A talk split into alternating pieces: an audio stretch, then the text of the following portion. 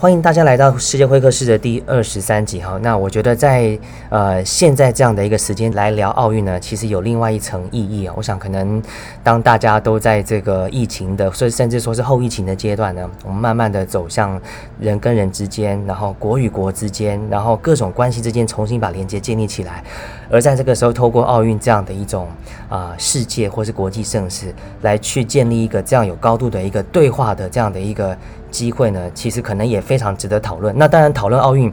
有很多种角度啦，可以有这个国家的角度啦，然后经济的角度啦，赞助商的角度啦，还有嗯呃各种有趣的角度。可是，如果有没有可能，我们站在一个某种的产业的制高点上，然后来看待这件事情，同时来聊一聊媒体产业的这个形态的演变这件事情，我觉得特别有意义。所以今天特别请到的是东京温哥，温哥，Hello，Hello，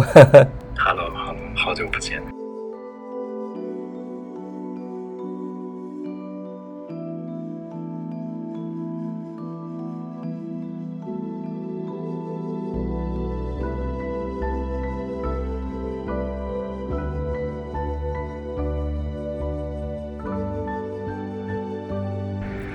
这个软件，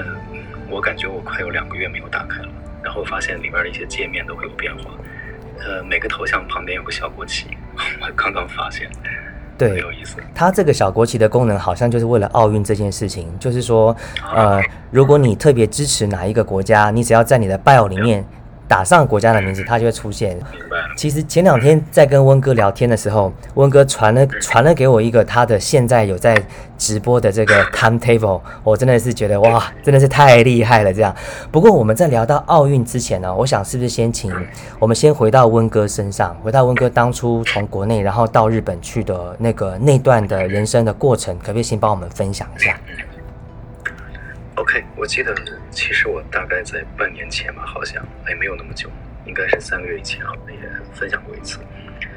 呃，说起来有点话长，所以我尽可能简短的说。因为我其实是一个非常非常喜欢日本的人，嗯，对。呃，我大概是从两千年左右开始吧，就是受日本的这些啊，当然主要是流行文化为主的影响啊，日本的电影啊、动漫呀。呃，还有一些传统文化，就很喜欢。但是在当时中国大陆的那种呃环境下边，就是我会觉得我很难找到身边有共鸣的人。呃，我会经常买很多日本的电影的 DVD，呃，当然不是那种那种小电影啊。然后呢，我会借给我身边的朋友看，然后他们大部分都拒绝了。我印象特别深，我当时给我一个领导，我当时在国内的网易工作。嗯，我把一个我特别喜欢的电影的 DVD 借给他看，我推荐给他看，我说你看一下。但是等他还给我的时候，我发现那里边夹的那个租那个 DVD 的那个那个小卡片，我发现，呃，跟我跟好像是跟我给他的时候那个位置完全没有变化。我知道他完全没有看对，所以当时我就觉得挺孤独的，那打引号的孤独。所以我在二呃两千零五年，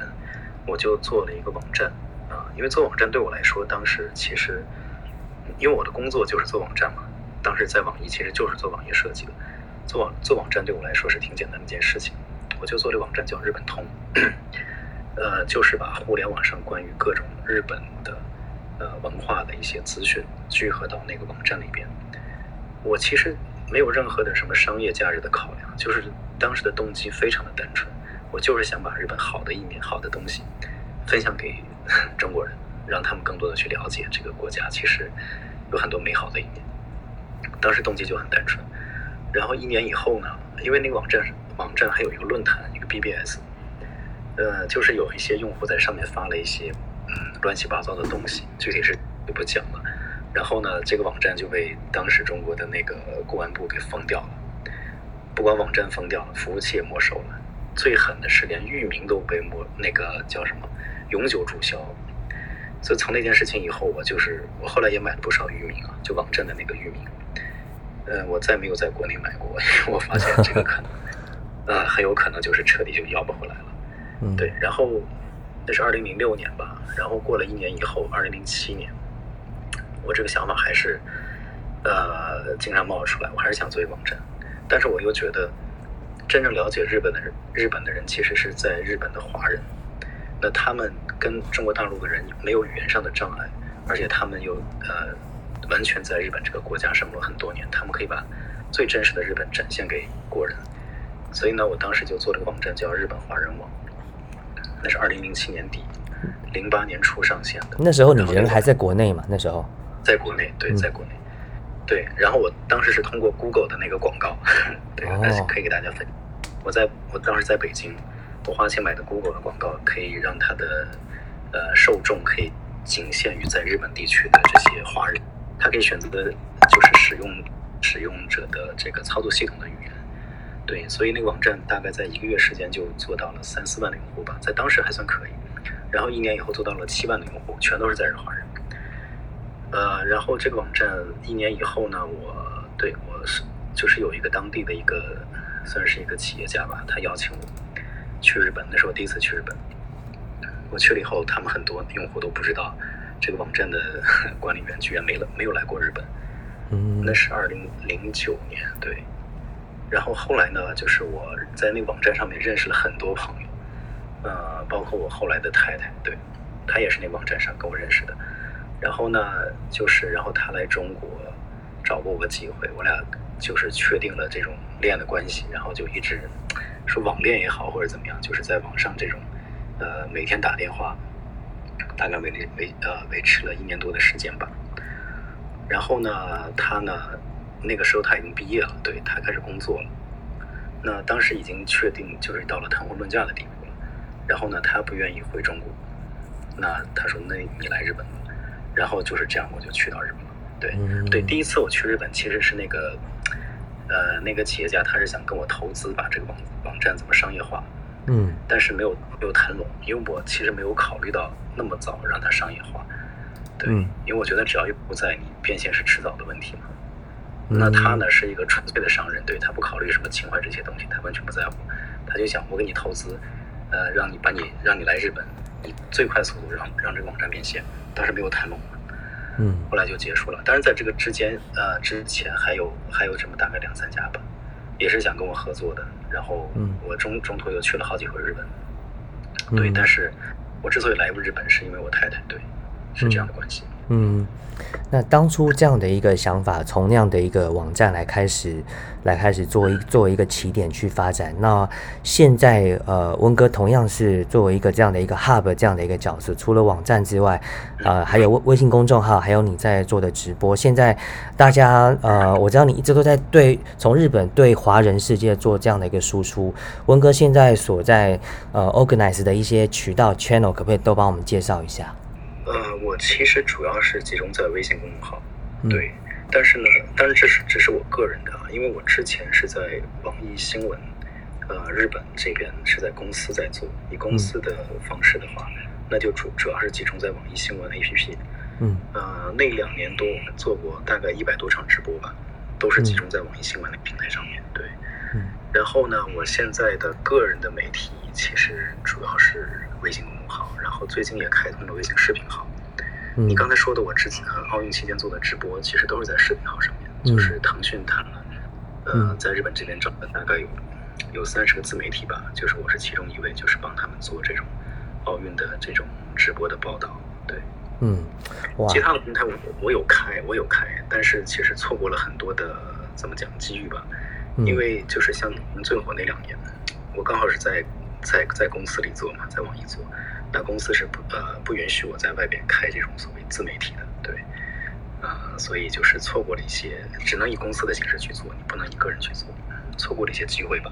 嗯，是，呃，温哥之前在网易是呃日本部分的总经呃总编辑哈，那其实现在一路在发展到自媒体，然后也在跟非常多的不啊不管是 partnership 还是等等的合作，那温温哥其实算是一个我觉得是非常完整的媒体人，你从传统媒体走到数位，走到自媒体，然后又从国内又跨度到国际，我们能不能先聊一聊温哥你怎么样看传媒产业的这个演变？然后我们待会儿再进一步再请你聊一聊，哎，就是媒体的变化这件事情，包括自媒体，它在奥运当中它发挥的作用。OK，我觉得呃，其实这个不管时代是怎么去变吧，我觉得它变的只是一种媒介的传播的形式。嗯。呃，但是它的本质是没有变的，就是提供给用户他们想要的资讯，想啊有价值的内容。可能，嗯，我认识一些人啊，他在两千年左右的时候，他是很好的写手，他写那个国内叫中国大陆叫博客，嗯，台湾好像是叫网志，好像对，嗯他们写的呃很有才华，写的很好。但是到了嗯，Facebook 到了 Ins 到了微信到了抖音的时代，有些人他与时俱进了，对他把他过去的写作的能力转化成了视频的编导的能力。对，大家要明白，其实所有的视频，它第一步不是说拍摄，第一步永远是写脚本大纲。对，所以写作能力其实在视频时代还是非常重要。那有一部分人他转转化的很好，他把他以前写作能力转化到了新媒体，啊、也有可能是公众号呀、图文的形式，也可能是视频的形式。但是另一部分人，他们还是停留在那个时代，对他还是在那儿写那种长篇大论的东西。嗯当然，他们写的可能很有深度，写的很好，但是他没有抓住这个时代的变化，啊、也可能是他当年太成功了吧。有些时候成功可能是一种诅咒吧，没有让他很好的转化这种呃思维的方式，他不愿意去变。是，对，对对对，所以我觉得，呃，这个媒体的形式变了很多，从最早的嗯图文，后来的音频，然后最早是纯文字的嘛，纯文字二 G 的时代，后来有了图片，有了音频，有了视频，但我觉得本质的东西没变化的。对，嗯我觉得没变化，换了一种形式而已。以前可能我只是说把它打成文字，嗯后来呢给它加了个图片，再后来音频呢我把它说出来，再后来呢视频的时代，我把那个东西可能也可能我就是单纯的说出来，但是我把自己拍下来了。嗯大家看到很多视频网站有那种，呃，口播类的、口述类的，尤其是这种所谓教育类的、资讯类的媒体，他其实就是在那儿说，他眼前可能有个有一个提词器，他在那儿读出来，其实跟他在二 G 时代是做那种播客没，我觉得没有太大没多大差别只是换了一种 对对对，没多大差别。嗯，那我们如果再回到奥运上面哈，其实奥运每四年一次，每一次每一次的这个呃情况也都因为时代不断的在进展，包括呃国际关系也都不断的在变化，媒媒媒体产业也在变化。你这一次看到的奥运，包括这么多的媒体，这么多的自媒体，然后跟单位配合等等的对外，最大的不一样在哪里？跟四年前比起来，四年前的应该是五年前哦，五年前，五年前，对对对，五年前，五年前可能自媒体还没有像现在这么的蓬勃发展吧。嗯可能大多数人关注的更多是，呃，电视，在家里看电视，或者是，然后我我最近看中国大陆的那个微博一个调查，就是问呃问这些网民，你从什么渠道来看奥运的比赛？我看了一下，几乎全都是新媒体，呃，视频媒体，像腾讯视频啊，还有什么咪咕视频啊，嗯都是视频网站，就是已经感觉很少人去在电视上去看这个奥运的比赛，这是从传播的媒介的变化吧。然后还有，其实，嗯，我觉得今年怎么说呢？我今年其实感受到的是一种一种媒体战。我说心里话，一种媒体战。呃，往往年奥运会我看到的其实还是真的是奥运精神吧，比较单纯一点。也可能是我那个时候我比较单纯吧。对，现在可能接触的，呃，了解的一些东西多了以后，我发现，我就随便举个例子啊，告诉大家，就是每个国家他们在报道呃体育赛事的时候，永远都会把对手的那个照片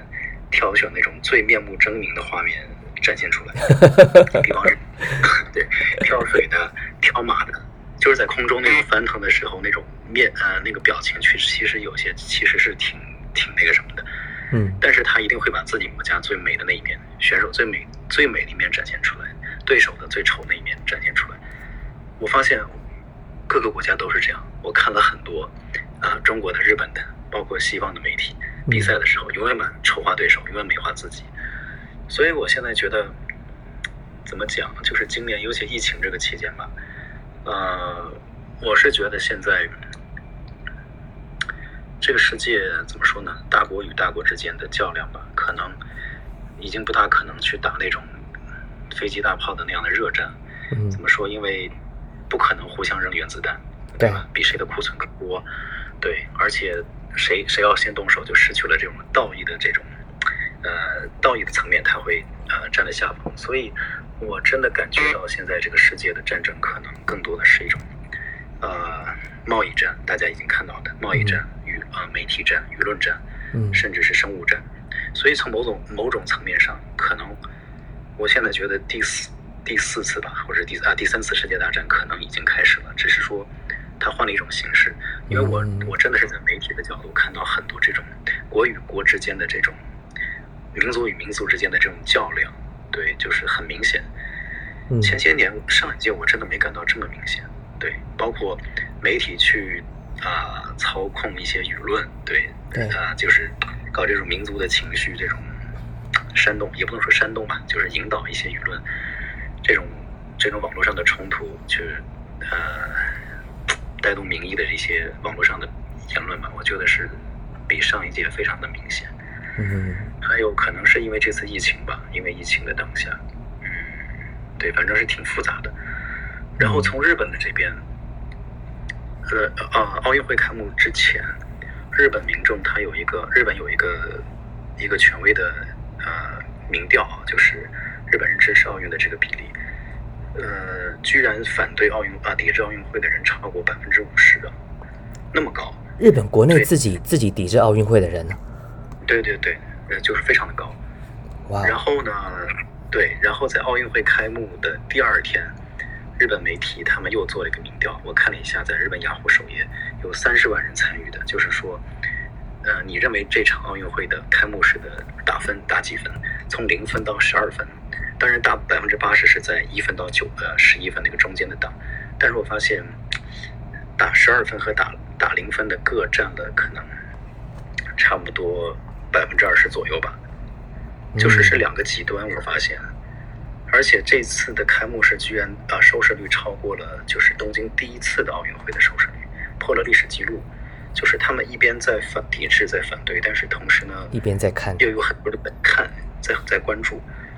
嗯，然后在最近这呃奥运比赛的这段期间，虽然也是日本疫情最严重的期间，现在日本每天平均感染一万五千人左右，而且超过百分之八八十都是这个德尔塔这个毒株，按理说是很严重的，但是你打开媒体一看，嗯，怎么说呢？我觉得都是一种各种庆祝的、各种欢呼的一种兴奋的画面吧，就是夺冠的奖牌呀、金牌呀，嗯好像是想要通过媒体去啊创造一种呃普世欢腾的一种感觉，好像大家已经忘了这个疫情有这么严重了。对，所以我是觉得今年的媒体就是因为奥运，因为这个疫情的关系，因为国际国际国际与环境的变化吧，嗯就是感觉是跟往年就很复杂变得，突然很复杂。嗯，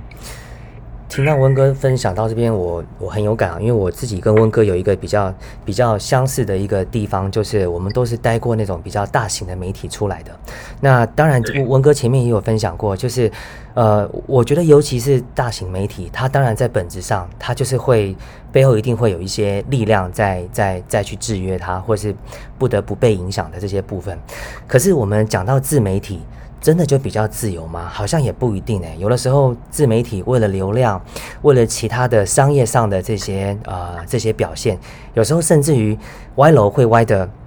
嗯，更严重诶。这个有有时候有有些人自己都已经做到了反射，自己都不知道。那温哥最近也做了这么多的直播，然后再加上你刚刚有的那些很有高度的这些观察哈，那你觉得你在啊、呃或者是说跟其他的这些呃 influencer，你们大家在在讨论当中，你觉得现在做这个最大的挑战在哪里？可以是外部环境的，或是你心里面的挑战，能帮我们分享一下？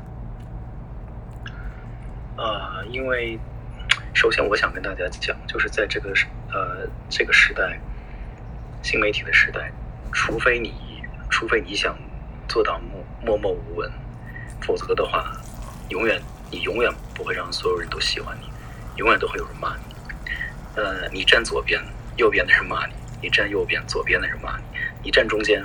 两边的人都骂你。这这就是现在这个世界就是这个样子。尤其像我在日本，嗯，本身和中国大陆就是有很深呃很深的这样历史的渊源。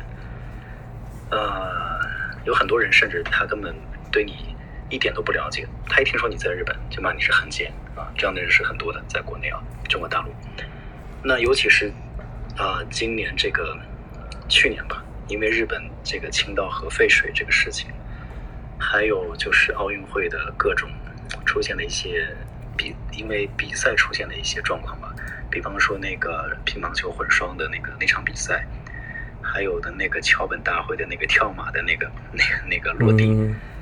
就是让中国大陆的这个舆论，哇，对日本的那种，也不能说仇恨吧，一种愤怒吧，上升到了一个空前的高度。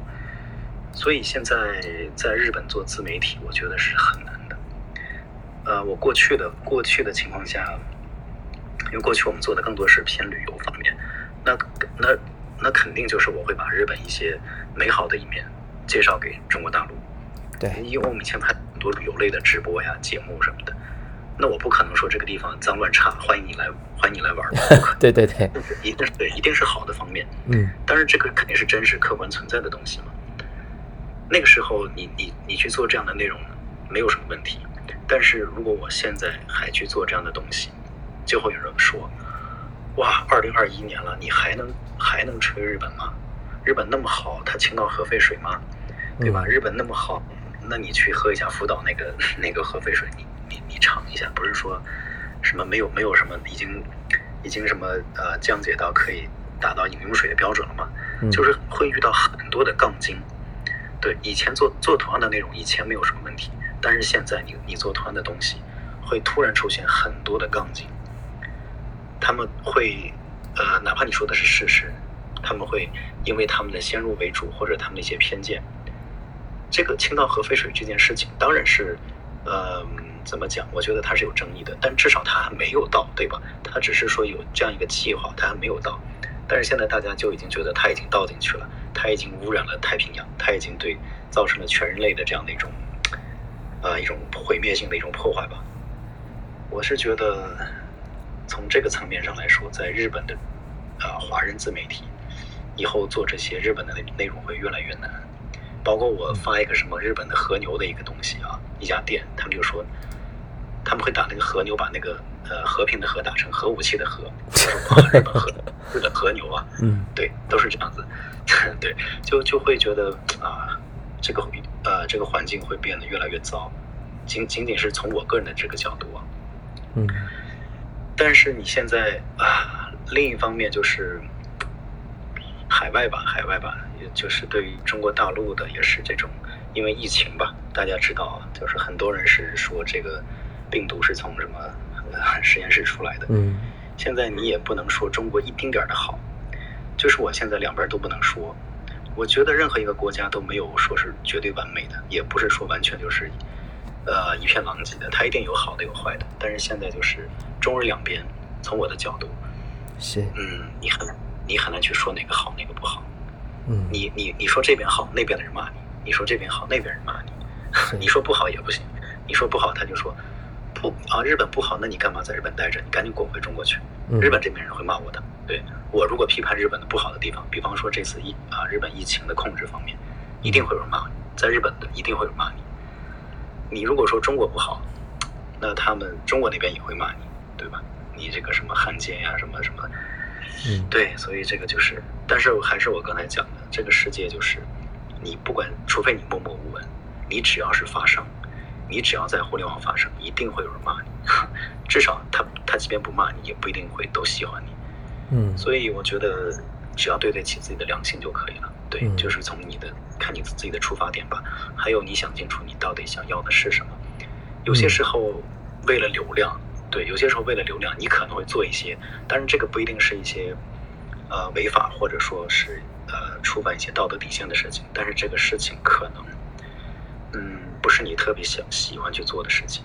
或者不是说你啊，你会说一些你可能是言不由衷的一些话。但是这个东西它确实有流量。OK，你要权衡你在当下你到底想要的是什么？你想要呃内心的安静？你想要没有那么多人骂你？还是说你想要流量？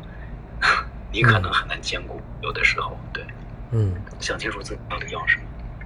真的是很难哦，这个在在在在光谱上面左右移动，然后最后决定好我要这样写，然后我这个视频我可以发出去了。你刚才有提到了几个可以去呃去去判断自己内心声音的几个方式，一个就是当然是第一个是道德，然后第二个是我的这篇内容我最后要达到的是什么，然后第三个就是我觉得还蛮有趣的，就是我自己的。我自己的身边的几个同样跟我是，呃，电视台出来的朋友，然后他们也在做自自媒体，但是我觉得这些人呢，跟那些人生是就是做自媒体出来的人的心态就不太一样。我觉得从传统媒体出来这些人，呃，我自己也是属于这种的，我觉得是比较比较玻璃心，我们比较不敢大声讲话，然后被批判的时候，我们也比较胆子也比较小，一下子就会很难过，就很生气。对，所以我觉得这里面可能有有几件事，第一个就是。保护自己很重要，那这里面也包括是是不是在心态上哈，可以筑筑起一个比较坚实的一个护城河。这个部分温哥怎么看呢？哎呀，这个东西，我觉得其实，你像我，我觉得我呃做媒体这么久，我以为我已经被骂的习惯了。就像我刚才讲，你不管站哪边，站左边右边人骂你，站右边左边人骂你，站中间两边都骂你，我觉得我都习惯了。但是像今天我在那个。微信视频号发了一个我女儿啊放学的一个视频，其实很简单的一个视视频，结果还是因为那个视频有呃平台帮我去推荐了，嗯，就是一天就有大概有三十万的播放量，就是呃收看的人不一定都是我的好友或者我的粉丝，有很多是就是他在那个平台的首页看到的，他点进来，他对我完全不了解，对我我的背景完全不了解，他张口就骂，有些骂的是非常的难听。嗯，哇，有些你真的是，哎呀，你我我今天对我今天还面对这样的问题，有些时候你可以把他拉黑，但有些时候这是需要一个过程的。我觉得没有真的没有没有谁可以说我马上可以适应这样，你明明做什么都没有做，你问心无愧就被一群人上来莫名其妙的啊对你各种人身攻攻击。我想没有一个人可以做到内心波澜不惊的，没有人可以做到的，一定是需要。啊，一个时一个时间，或者说一个经历吧，就是你经历的多了，你你就习惯了。我我其实就是习惯了。还有就是我刚才讲是，就是看你要什么。你既然做了这一行，可能这个就是你需要去承受的。就像那些明星一样，嗯，他的收入那么高，啊，他可能就要失去一些啊一些个人的隐私，或者说一些一些个人私生活的一些自由吧。就是不可能什么都让你兼得了。当你有了这个，你可能就要选择放弃一部分的东西。嗯，对，所以是需要去面对这个现实。然后，心理建设，我觉得从心理学的角度，那个其实那种那种内心的打击吧，或者伤痛，其实它是不存在的。对，它完全不存在，它是存在于你自己的想象当中。嗯，那个人你不认识他，对吧？他根本他也不认识你。他的那个东西根本没有碰到你一根毫毛，那种攻击、那种伤害，其实都是你大脑想象出来的。你可以真的有些时候你实在做不到，你可以从心理学的角度，你换一个思维，就是我跳脱出来，嗯，就是你发现当你非常痛苦的时候，你身边的人他完全没有任何的感觉，哪怕你告诉他，他也就是劝你，他也体会不到你一丝一丝丝的痛苦，所以那个痛苦完全是你自己想象出来的，就是在存在你的大脑里面，对。有些时候就是通过各种方式去去调整、去安慰自己吧。这个，嗯，我想没有一个说灵丹妙药，就是我啊，我一想到这件事情，OK，别人骂我的，我就完全不在乎了。我觉得是是是很难的一件事情。嗯，那我当然，你嗯，是我确实我确实知道很多传统媒体的朋友，他们有很深的这种专业的背景，呃，也很很有才华，但是就是因为他们确实接受不了这种网络的这种。啊，这种这种评论，甚至是一些网络暴力，他们觉得，哎呀，对，所以他们不愿意去迈开这一步，去呃，去改变他们的一种一种传播的一种方式吧。嗯，但是我觉得这个时代就是这个样子。对，我觉得这个时代怎么说呢？嗯，我觉得新媒体的时代是给普通人吧，因为我想大多数人可能他也不是。富二代或者是什么官二代，他没有那么好的家庭，可以把他一下子让他可以一辈子衣食无忧。嗯，那怎么办？我觉得新媒体的时代可能对所有普通人来说是一个最好的机会。从我看到的就是，至少中国大陆这边，真的有无数的普普通通的人，他们只仅仅仅就是在互联网上用一部手机，甚至是一台很便宜的手机，嗯，展现自己的生活，啊，就是很很简单的展现自己的生活，就实现了他的。你说他是成功也好，或者是啊这种阶级的跃升也好，嗯，不管怎么样，我觉得他至少是在经济上他已经实现了财务自由。很多在中国大陆非常多这样的人，嗯，我觉得新媒体时代是给所有人都有机会的，对，嗯，而且现在大家可以看到这种呃圈层的这种现象越来越明显，就是已经没有那种大众大众偶像，像四大天王八十年代九十年代四大天王那样的偶像，现在很少了。就是你会发现有很多那些，我经常会看到啊，在抖音上面有一个有一个人，我无意中点开一看，我天哪，他的粉丝有一千多万、两千多万，但是这个人我从来没听说过。你会经常发现这样的，对对对，你经常发现这样的人。对。但是他在他那个领域里边有很多的受众，很多的粉丝，这也是为什么现在的商家愿意去追捧这些呃新媒体也好、自媒体也好，因为这个时代看电视的人越来越少了。呃，网络上的广告有各种方式可以屏蔽掉它，像中国大陆，你花十块钱就可以买一个会员，就是你永远可以看不到广告。嗯，所以这些广告商们，过去的广告商那个是那个以前的方式，广告卖不出去了。嗯，他靠那种大大众媒体，他的卖不出去，或者是效果收效甚微，他只有通过这些呃垂直领域的啊所谓的叫什么 KOL 也好，或者是网红也好，嗯。帮他们去有更好的这种商业的转化率，所以我是觉得每个人都应该拥抱这个时代，对，嗯，哪怕你可能会在这个过程中中啊过程中受一些伤害，但它可能就是你需要去面对的一个功课吧。是，刚刚温哥讲的讲的这些呃场景哈，包括说现在呃新媒体是属于每个人的这样的一个时代，然后再来就是我们打开抖音，打开其他的这些平台，可以看到。这么多人，我们根本名字连听都没有听过，但是随随便便 follow 的就是一一千万、两千万这样，就让我想到一个字叫做去中心化。去中心化就是真的就是啊，资源也好，还是说这个能见度也好，它可以散落在我们生活当中的任何一个角落里面。但是我觉得，呃，我觉得这同样也是光谱的两端，就是说，呃，这些 follow 了非常多的这些人哈。啊，每一个人当然情况不一样，但是呃，他们 follow 的是真的是这个人吗？还是说只是他所展现出的一种非常浅叠化的一种风格，或者是说这些人跟这个人的粘着度怎么样？所以我觉得是不是也可以来聊一聊一个东西，就是每一个个人品牌的这个品牌的核心，还有扎扎实实的流量的这件事情呢？文哥能不能帮我们说一下您的看法？我想想，这个其实有从可以从很多面来讲。嗯，如果说作为一个新人的话，就是你刚刚入行的一个新人，怎么快速获取流量？其实我好几个月以前在 Clubhouse 上有分享，就是你永永远要要去要去大房间。大家看我的那个 Club 呃 Clubhouse 的粉丝现在是七点五 K 啊，我已经两个月没上了，七点五 K。但是我可以告诉大家，至少有五 K 的粉丝。呃，大概是在我可能不到呃，大概就十次左右的发言，就是获取的。因为在呃，我上应该是二月份吧，啊，今年二月份的时候，那时候还是比较这个平台还是比较比较火的时候啊。然后呢，会经常会出现那种五百人、一千人的大房间，现在基本不可能了。嗯，一百人的房间都算是小房间那个时候。嗯，然后呢，我就抓住这样的机会，争取去大房间。嗯，就是如果说你觉得你的发言是有价值的，你的内容是有价值的，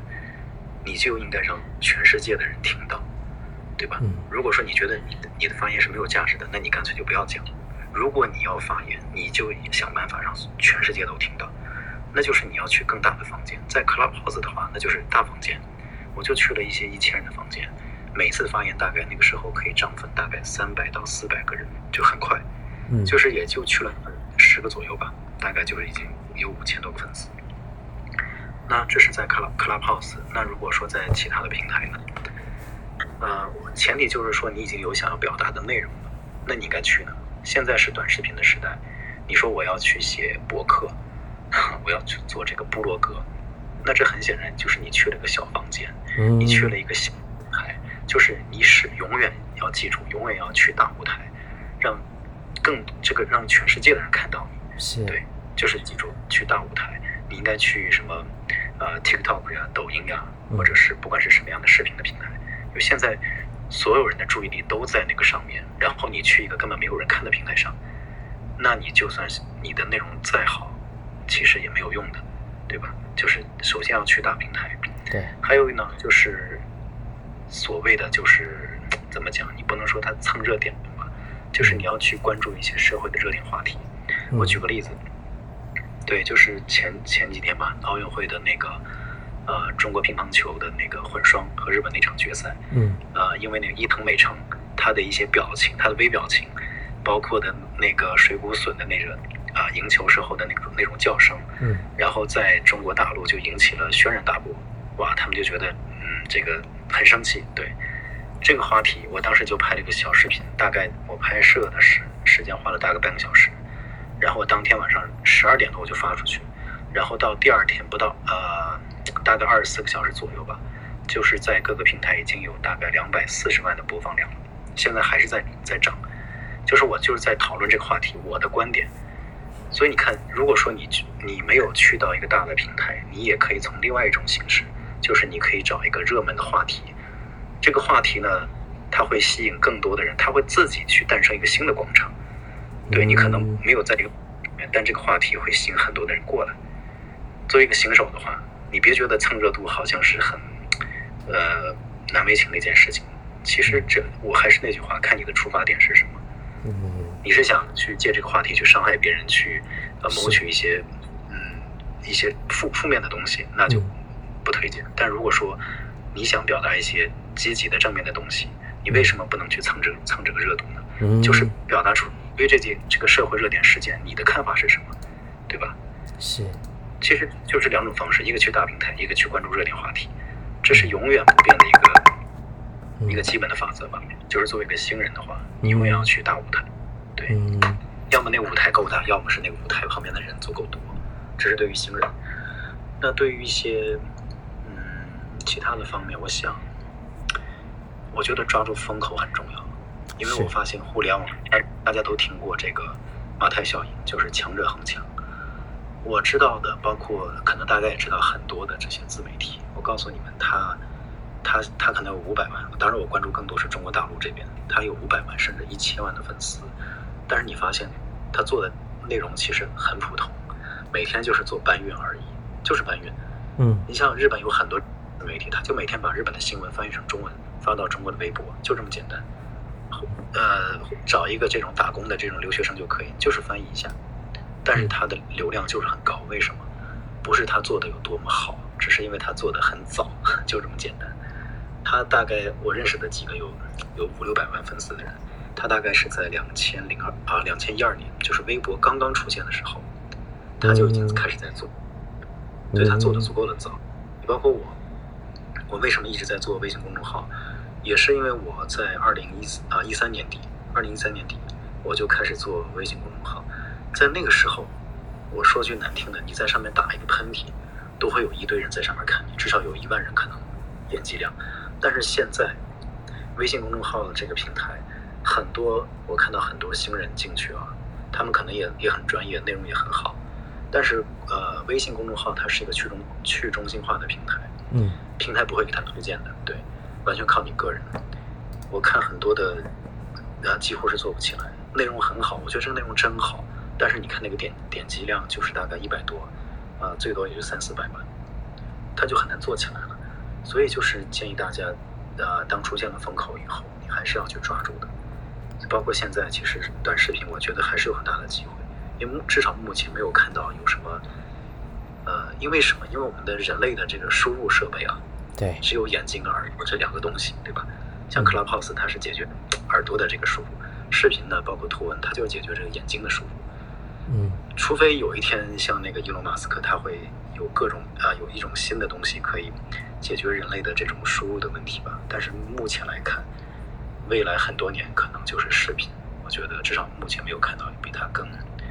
可能会替代它的一种形式吧。所以我觉得短视频还有机会，尤其在这种呃大数据的时代，每个人都有机会。你可能觉得我是一个小白，我从零开始，但是你知道，像抖音、TikTok 这样的平台，它不是看你以前有多多少粉丝，平台会帮你找到你的受众，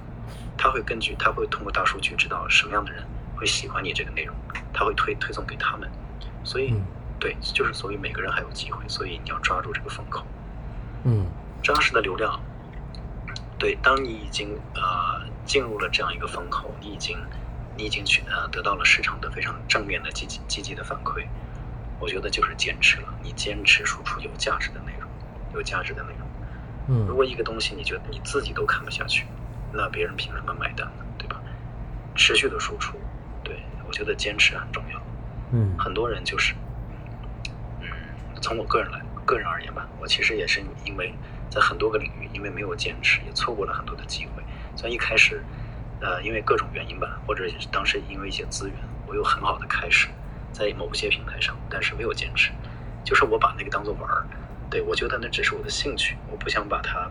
变成一种好像是我被商业裹挟或者绑架了，好像是我们必须每天要更新，哪怕我今天没有想要更新的欲望，我也为了需要为他们去写什么东西，我就觉得那挺没意思的。但是有一些人跟我一块起步的人，但是人家就做得很好，人家就坚持下去了。然后呢，平台也帮他们去推了，